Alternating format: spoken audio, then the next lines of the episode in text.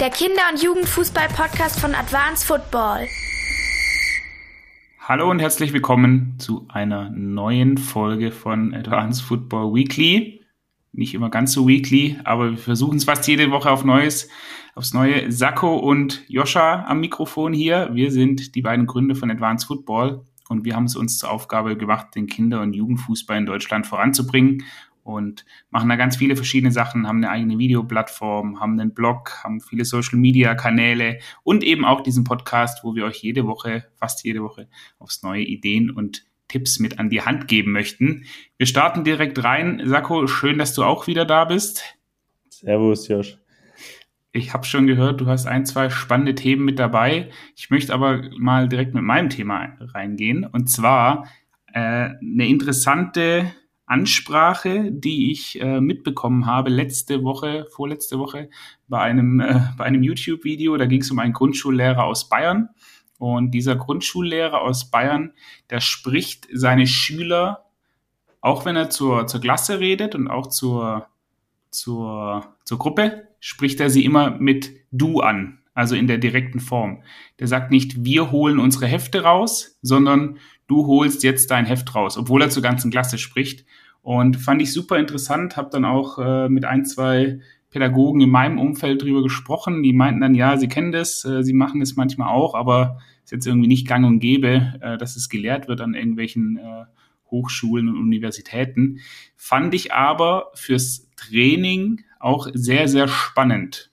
Also vor allem, wenn es darum geht, technische oder taktische Inhalte zu vermitteln, dass man wegkommt von wir wollen das 2 gegen 1 so und so ausspielen oder wir wollen den Ball so und so schießen, ja, wenn man so ein Mannschaftscoaching macht für alle, sondern man versucht es in, in einer direkten Ansprache sozusagen umzusetzen. Und in dem Fall wäre das eben, ich, ich äh, halte ein Spiel an und spiele dann eins gegen eins gegen meinen äh, Spieler, dem ich das gerade zeigen möchte. Und alle schauen zu und dann sage ich, okay, du, du achtest jetzt mal drauf, dass du am Gegner vorbeidribbelst. Oder du achtest darauf, dass du einen Tempowechsel drin hast und nicht immer, wie ich es jetzt momentan auch noch mache, da ganz oft ist, achtet mal darauf oder wir achten jetzt mal darauf, dass wir einen Tempowechsel drin haben. Denn die Erklärung, wieso die das mit der, mit der Ansprache so machen, ist eben, dass Kinder das viel, viel mehr für sich vereinnahmen können und wahrnehmen können, okay, ich bin damit auch gemeint und nicht nur die, die abstrakte Gruppe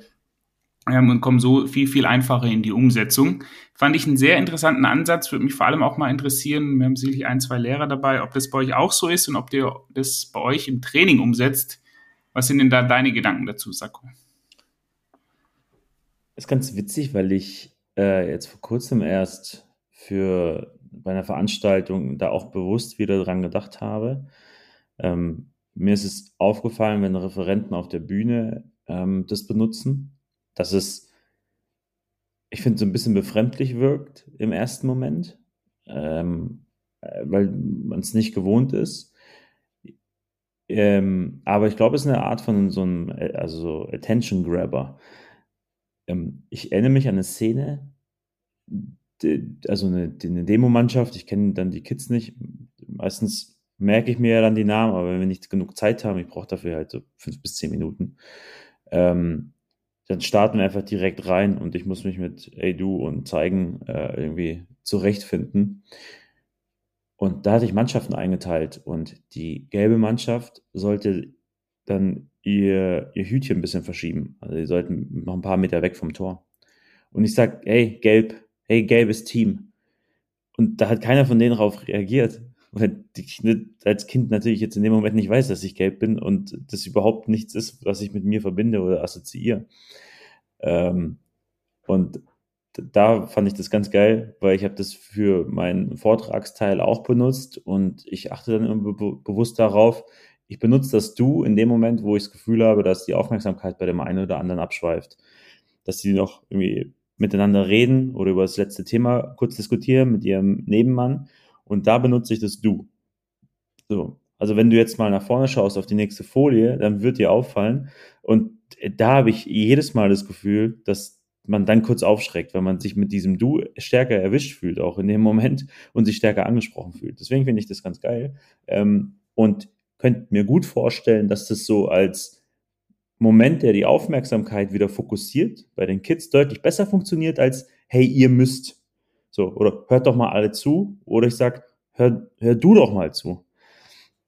Und dafür finde ich es geil, weil, also ich glaube, für den Inhalt verändert es nichts, aber für meinen Fokus und für meine Aufmerksamkeit in Richtung von dem, der mit mir spricht und kommuniziert, da glaube ich, hilft wir, gehen ja da auch bei unserem, bei unserem Spielphasenmodell, wenn man das so nennen kann, äh, gehen wir ja auch weg von meine Mannschaft hat den Ball, mein, äh, nein, die gegnerische Mannschaft hat den Ball, wir haben den Ball und dann die zwei Umschaltphasen. Da lösen wir das ja auch anders. Wir haben ja auch die vier Phasen. Ich habe den Ball, also was mache ich, wenn ich den Ball habe? Mein Gegenspieler, mein direkter Gegenspieler hat den Ball. Ähm, die gegnerische Mannschaft hat den Ball und mein Mitspieler hat den Ball. Also wir machen das ja auch schon aus, aus Kindersicht beziehungsweise aus Spielersicht. Und finde ich eine spannende Sache, kann man gerne mal ausprobieren. Ähm, das war mein erstes Thema. Meine zweite Sache, die ich mitgebracht habe für heute, ist aus einem Telefonat mit einem Trainer entstanden, und zwar mit dem Tobias. Der hatte eher beiläufig, wir hatten über irgendein Thema äh, gesprochen und dann hat er gesagt, ja, er hat immer so einen, er stellt immer so einen Monatsplan. Und ich, ich werde euch diesen Monatsplan als Blanko mal äh, bereitstellen in die Show Notes. Das kriegen wir irgendwie hin. Ähm, und er erstellt jeden Monat für seine Eltern einen Plan, wo er verschiedene Überpunkte hat. Und zwar fünf Stück sind es einfach nur. Und da steht dann Monatsplan, jetzt hier zum Beispiel April 2023, Schwerpunkte. Und dann steht hier Schwerpunkte Freilaufen, Abwehrverhalten, Spielaufbau, Technik, Finden, Reaktion und Konzentration.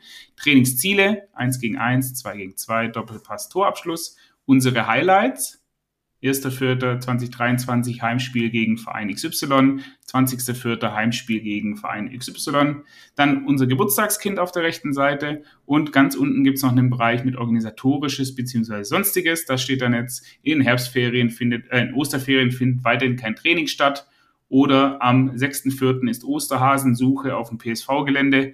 So als, als kleines äh, Factsheet für die Elternschaft finde ich das einmal im Monat ganz passend ob man jetzt die Schwerpunkte und Trainingsziele tatsächlich draufpacken muss, weiß ich nicht. Ich könnte mir aber vorstellen, dass es bei vielen Eltern auch dazu führt, dass die ein bisschen beruhigter sind und irgendwie sich abgeholter fühlt. Und ich kann mir vorstellen, dass die, die Erstellung dieses, dieser Vorlage fünf Minuten dauert.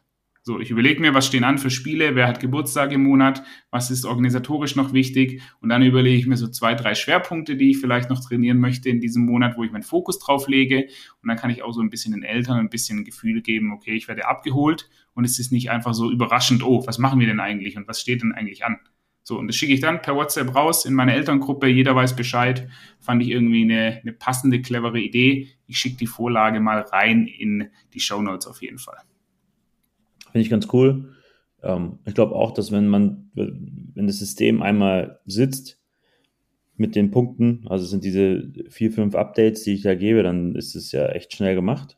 Ähm, und die Eltern sind da nicht immer so außen vor gelassen, sondern der Prozess ist ein bisschen transparenter. Ich glaube auch, dass viele Probleme, die so auftauchen in der Kommunikation zu den Eltern, auch daher kommt, dass halt wenig und schlecht kommuniziert wird ähm, dass man froh ist, wenn die dann weg sind und dann baut sich aber Frust auf über die Zeit, den ich gar nicht mitbekomme als Trainer und dadurch nicht moderieren kann oder auch als Verein. Da finde ich sowas ähm, ganz cool, weil es ja auch dann alle vier Wochen theoretisch einlädt für eine kurze Interaktion beispielsweise. Ähm, und dann kann mir jemand ja direkt eine Nachricht schicken. Ah, ich habe gesehen, wir haben ja am dem und dem das Heimspiel. Da vielleicht für dich gleich zur Info äh, sind wir nicht da. Das, glaube ich, äh, würde, würde helfen. Ja, man könnte es vielleicht sogar noch äh, verbinden mit, mit einem Bereich irgendwie, wer Elterndienste hat, ja, wenn man das irgendwie organisiert hat und dann kann man viele Unstimmigkeiten und oh, ich wusste gar nicht, dass da jetzt doch was ist, äh, kann man schon vier Wochen im Voraus äh, aus, dem, aus dem Weg räumen. Gute Idee auf jeden Fall, äh, lassen wir euch sehr gerne zukommen. Wir machen aber direkt weiter. Sako, du hast auch ein bisschen was mitgebracht. Ja, vielleicht vorneweg, du hast ähm, zur Einleitung kurz davon erzählt, was wir so machen als Advanced Football. Ähm, und wir haben ja von einem Verein schon vor zwei, drei Jahren mitbekommen, dass sie unsere Trainingsübungen ausdrucken. Ähm, die Trainer nehmen das dann mit und wir fanden das schon immer eine coole Idee. Daraus ist jetzt final ähm, ein neues Shop-Produkt entstanden ähm, mit Trainingskarten, wo wir extrem viele Übungen auf ein handliches Format gedruckt sind und wasserfest. Und das war so die Idee, die Leute sollen das mitnehmen können auf dem Platz. Äh, war vor ein paar Wochen jetzt bei einem, bei einem Club, da hatten wir die dann ähm, auch dabei und unsere, unsere, unsere Empfehlung früher war es, aber das scheitert dann an der Umsetzung oft, hey, legt ein, zwei, drei von diesen Blöcken an Karten in den Materialraum, da wo auch Bälle, Hütchen, Leibchen sind, so dass die Trainer diese Karten nochmal mitnehmen können auf den Platz. Oder für den, der es halt gar nicht vorbereitet hat, der kann sich dann mit unserem mit unserer Trainingsstruktur, die ja aus fünf Blöcken besteht, kann er sich einfach fünf Karten rausziehen hat ein fertiges Training äh, innerhalb von 20 Sekunden. Und die Sachen passen ja immer zusammen. Also es ist ja immer ein geiles Training. Ähm, das sehen wir auch immer wieder bei den Workshops, die wir jetzt so halten, dass ähm, die Trainer Training planen müssen und jeder Trainer muss aus seiner Trainingsstruktur nur einen Block machen und es, du weißt quasi nicht, was die anderen machen davor und danach. Und trotzdem ist es, sag ich, fünf Prozent der geilsten Trainingseinheiten in diesem Altersbereich deutschlandweit, weil Ultradynamik drin ist. Die Leute legen extrem Wert darauf, schnell anzufangen, kurze Erklärungen. Also, also wir geben denen ja so ein bisschen einen Rahmen vor, was dann ein gutes Training ist. Und das bekommt man innerhalb von einem Tag vermittelt und diese Trainingskarten sollen das dann in den täglichen Ablauf mit integrieren. Darüber hinaus ein, zwei Ideen dazu noch. Bei Athletik Bilbao ist es ja so, im Nachwuchsbereich, dass die Jugendspieler ihr Training selbst aufbauen. Heißt, die Trainer schreiben in die Kabine, was heute äh, dran ist, wie groß die Felder sind, müssen exakte Angaben machen auch, dass sie das verstehen und umsetzen können. Nehmen das Material mit raus, bauen es auf. Und ich glaube, dass man auch in Deutschland ähm, und äh, Ralf, der dritte bei uns in, im Gründerteam, ähm, er erzählt es ja auch, dass er es mit einer F-Jugend macht. Die Jungs kennen ein paar Übungen. Äh, wenn wir Carsten 1 gegen 1 spielen ähm, oder vier Tore 2 gegen 2, dann kann man das den Kids sagen in der F-Jugend und die haben das schon drei, vier Mal gespielt und die nehmen die Tore, die bauen, nehmen die Hütchen und bauen das Feld auf. Ähm, und zum einen übertrage ich Verantwortung an die Mannschaft, weil Training nicht nur was ist, das ich will als Trainer, sondern dass sie auch die Spieler wollen. Und dieses Verständnis muss ich irgendwann vermitteln und nicht Training als ein Übel sehen, wo sie jetzt durch müssen, damit sie am Ende ein bisschen kicken dürfen. Sondern hey, wir machen das zusammen. Das ist ja euer Fußballtraining. Ich, ich helfe euch, indem ich da ein paar Sachen plane, aber wir machen das ja schon gemeinsam. Wenn ihr nicht mitmacht, dann funktioniert es nicht. Um diese Trainingskarten den Kids zu geben und also ab einer E-Jugend, zweites Jahr E-Jugend oder D-Jugend, sage ich, es ist gar kein Problem. Da hast du immer ein paar äh, Kids in der Truppe, die das gut machen könnten. Dem gibst du die Karte und sagst, guck mal, das spielen wir heute, bau bitte einmal das Feld auf. Und das wäre, glaube ich, so eine Entlastung, wenn ich vor allem allein im Trainerteam bin oder wir wissen, dass wir irgendwie wenig Zeit haben, dann die Mannschaft damit an Bord zu nehmen ähm, oder ihnen auch Freiräume zu lassen, was es, wenn es mal darum geht, eine bestimmte Trainingsform auszusuchen. Ähm, ich muss sowas nicht überstrapazieren und jedes Mal machen, ähm, aber als Mittel, um Spielerinnen und Spieler in die Verantwortung zu nehmen, frühzeitig schon und es auf eine sehr altersgerechte Art und Weise, weil ich ja dann trotzdem dabei bin, ich kann ihnen ja trotzdem helfen, ähm, zu sagen, wo das hingehört. Und nach dem zweiten, dritten Mal funktioniert das einfach und dann sitzt es. Und ich glaube, das wird die Dynamik, die man so hat und das Verständnis von, ich bin der Trainer, der über allen steht und ich kommuniziere nach unten zu der Mannschaft, der ich alles erkläre und wo ich alle Vorgaben mache, hin zu einem, wir brauchen alle Beteiligten, damit das Ganze überhaupt funktionieren kann. Und das fand ich ähm, ja, schöne Ansätze und wie gesagt, ein, zwei Clubs wissen wir ja schon, die es dann erfolgreich umsetzen. Ähm, das nur so als Gedankenanstoß. Mir hat auch witzigerweise ein Papa oder ein Trainerpapa, der den Katalog bestellt hatte, eine Woche später proaktiv, ich habe noch nie vorher Kontakt gehabt mit ihm, äh, geschrieben, Joscha, Trainingskatalog ultra geil, mein Sohn liebt die Dinger. Dann habe ich zurückgeschrieben, hä, wieso denn dein Sohn? Sagt er, naja, der guckt sich jetzt die Übungen an daheim, weil er ja Trainersohn ist und äh, sagt, Papa, schau mal, können wir das hier nicht spielen, das sieht ganz cool aus. Oder hey, das haben wir ja schon mal gemacht. So.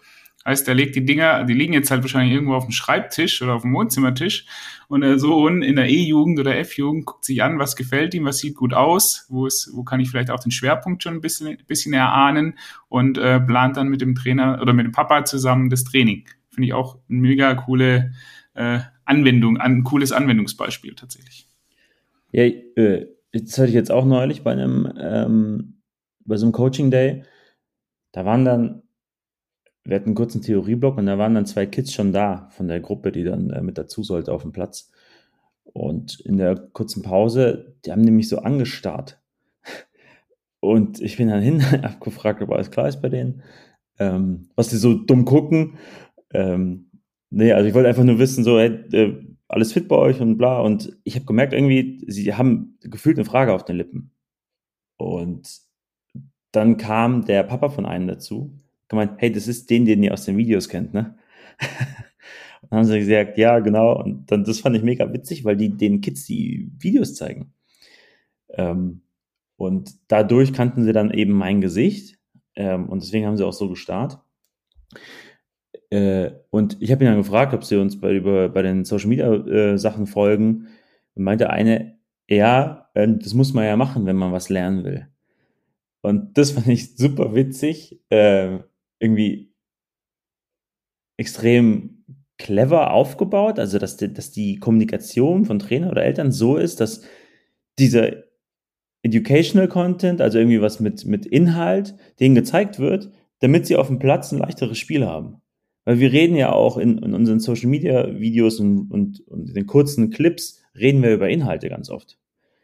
Ähm, und die Coaching-Videos auf der Plattform, die drehen sich ja auch extrem oft darum, wie spiele ich ein 2 gegen 1 aus? Was ist ein gutes 1 gegen 1? Was mache ich hier in dem 2 gegen 2? Wie verhalte ich mich als Offensive, als Verteidiger?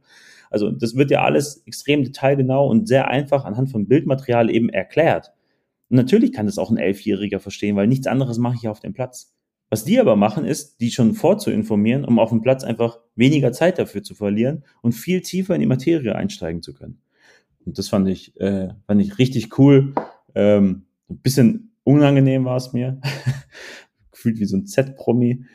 Ähm, und gedacht, Alter, genau das. Also genau das ist eigentlich das, was wir brauchen, uns nicht zu beschweren, dass die ständig vom Handy abhängen, sondern ihnen auf das Handy die Sachen zu schicken, die dann für den Platz wichtig sind, dass sie auch Lust haben, eher zu kommen zum Training.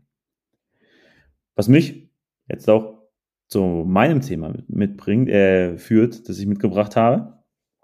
Das ist jetzt neben den äh, Trainingskatalog, den es bei uns im Shop gibt, ähm, ist es nämlich eine Nachricht von einem Zuhörer, die da kam. Ich würde einmal einen Teil davon vorlesen. Hallo Sacco, ich brauche wieder mal deinen Rat. Ich bin jetzt hoch in die U15 gerückt. Ähm, von am 14.08. hatten wir Trainingsauftakt. Von 26 Kindern waren neun Kinder da. Der Rest befindet sich im Urlaub etc. Wir haben mit diesen neun Kindern Training gemacht. Ich bin als Assistent mit dabei. Wir haben dann am 14.08. auch schon mit Laufeinheiten richtig losgelegt, aber immer mit Ball am Fuß. Zumindest das würde ich noch als positiv bewerten. Die Übung hat sich der hauptverantwortliche Trainer ausgesucht. Ich bin von diesem Training nicht begeistert gewesen. Zum nächsten Training haben sich dann gleich mal ein paar Spieler abgemeldet. Mein Sohn ist auch in die U15 hochgerückt, von daher habe ich mitbekommen, dass einer von den Kindern anstatt Training lieber zum Eisessen gefahren ist, weil die Kids keinen Bock auf die Lauferei hatten und haben. Die meisten Kids sind von der U13 hoch in die U15 gerückt. Bereits in der letzten Runde habe ich gemerkt, dass die Kinder so ein bisschen die Lust am Fußball verloren haben. Ich kann aber nicht sagen, warum. Ich war in einer anderen Trainingsgruppe. So, und seine abschließende Frage, da kommen noch ein paar Zusatzinformationen, ist, ähm, wie würde er den hauptamtlichen, äh, hauptamtlichen, den hauptverantwortlichen Trainer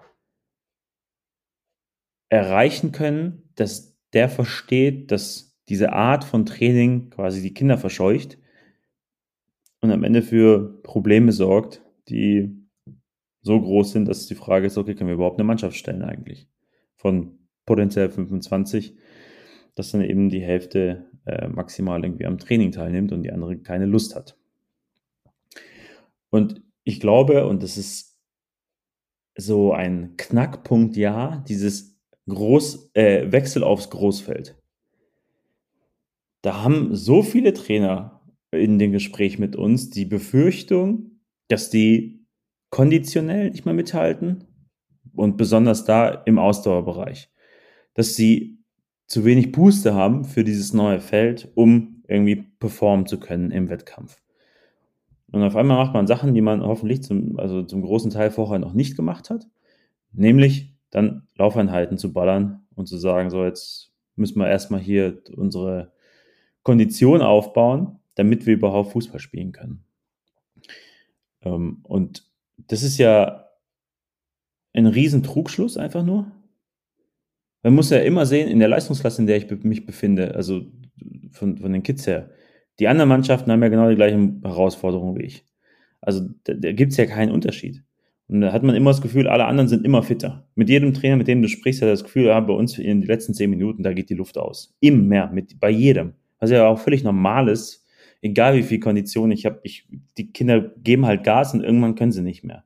Also auch merkwürdig dann die immer so die letzten zehn Minuten ähm, da auszumachen als mögliches Problemfeld und nicht zu sagen, ja, wir sind vielleicht vorher auch einfach sehr viel beschissen gelaufen und egal wie viel Kondition wir haben, wenn wir diese unnötigen Wege nicht abstellen, dann kommen wir nie vorwärts.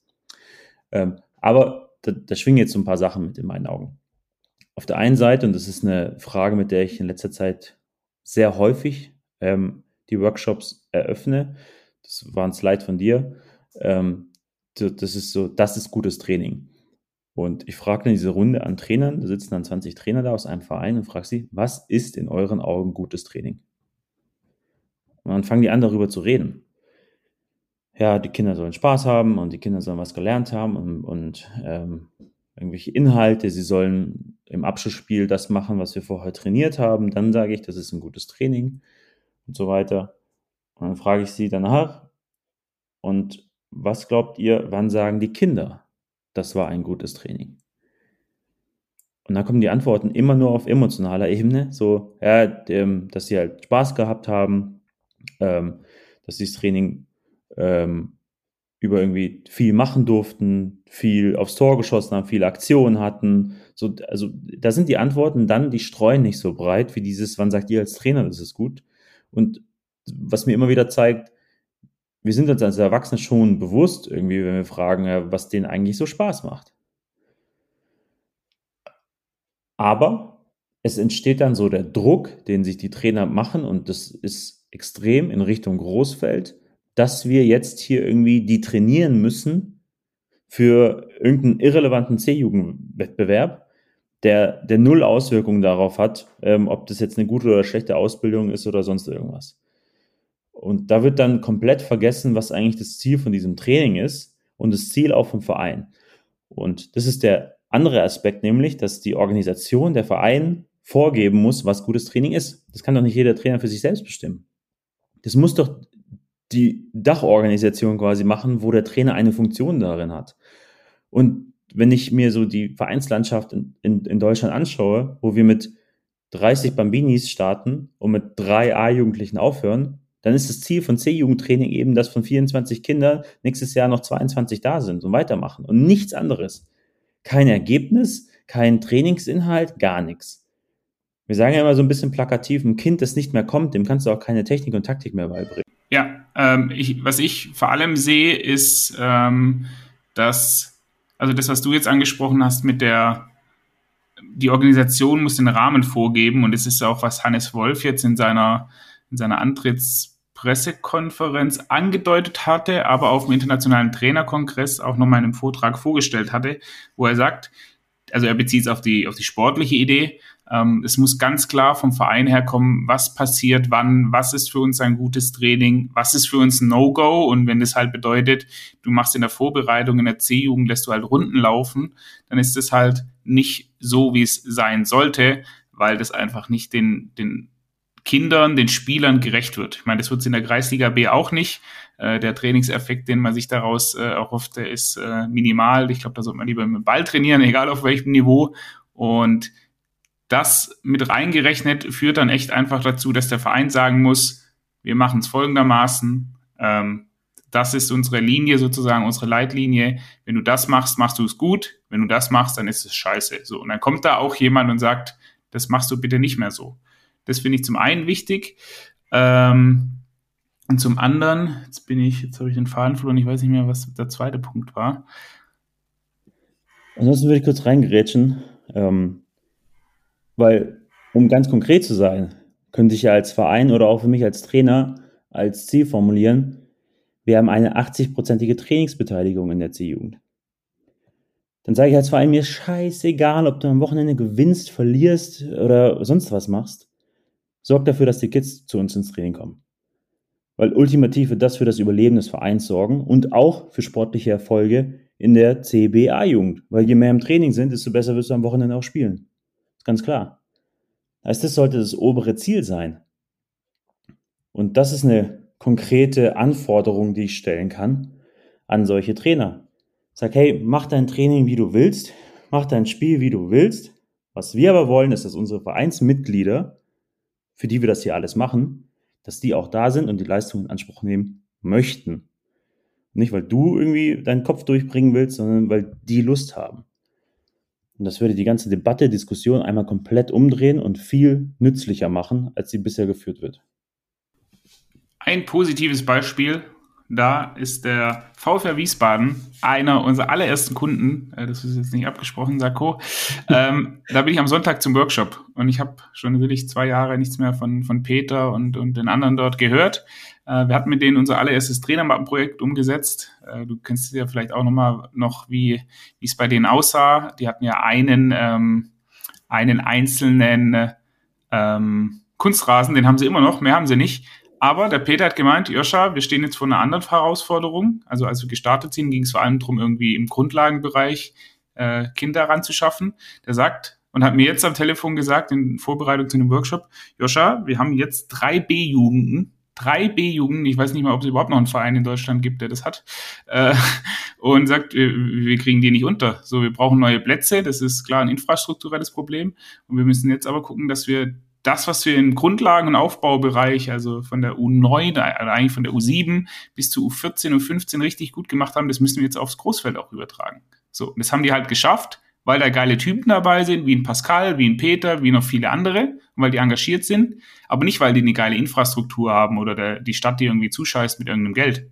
So, einfach weil sie klar Regeln für sich definiert haben. Das ist unser Mindeststandard. Danach wollen wir trainieren. Und wir wissen, wenn wir das machen, dann kommen die Kinder zu uns und irgendwann haben wir dann ein Problem nach zwei, drei Jahren, so wie es die jetzt eben haben, nämlich wir haben drei B-Jugendmannschaften und wissen nicht mehr, wie wir die äh, versorgen sollen.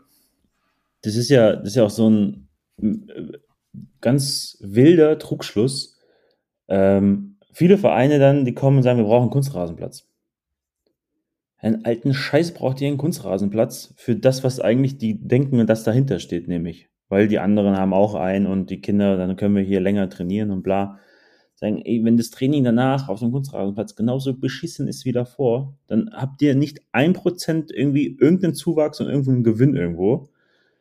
Ähm, und da wird Kohle bereit gemacht, ja, mindestens mal sechsstellig, egal ob die Stadt oder Gemeinde fördert oder nicht. Aber wenn er 200, 300, 400.000 Euro irgendwie klar und locker gemacht, ähm, um einen Kunstrasenplatz zu bauen, und alles sonst bleibt genauso, wie es davor war. Und man wundert sich, warum haben wir denn jetzt immer noch keine B-Jugend? Warum steigen wir denn jetzt immer noch in den Ligen nicht auf? Wir haben doch jetzt den Kunstrasen. Hey, ist am völlig falschen Ende investiert. Ähm, ein, geiler Trainer mit guten Inhalten macht auf dem letzten Acker ein Training, wo die Kinder in der F-Jugend lachen und sagen, hey geil, äh, Coach, ich freue mich auf, auf nächste Woche.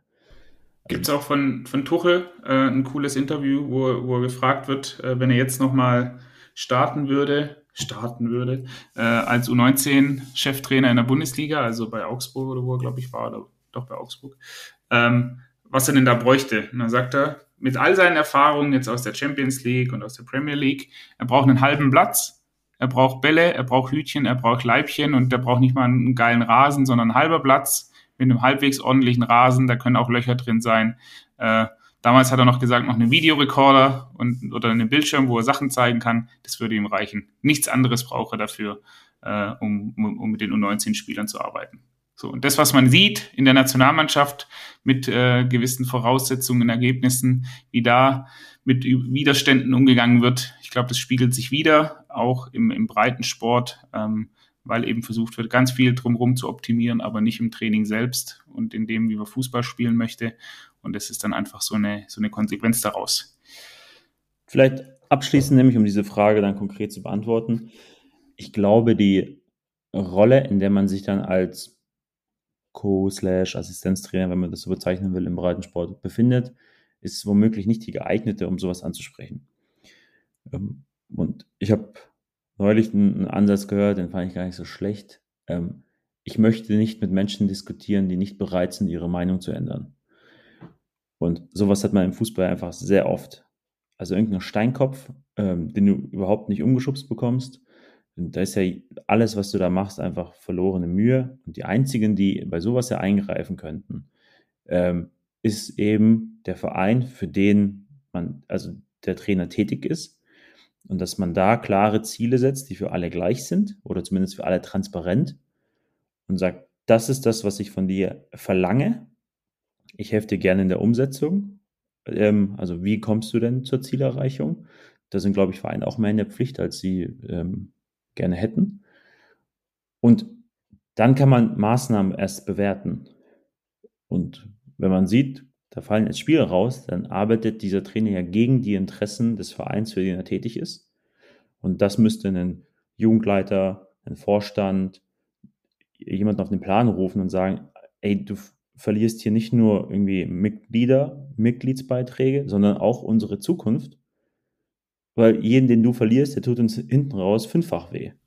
Weil jetzt uns einer fehlt, der möglicherweise ehrenamtlich Trainer macht.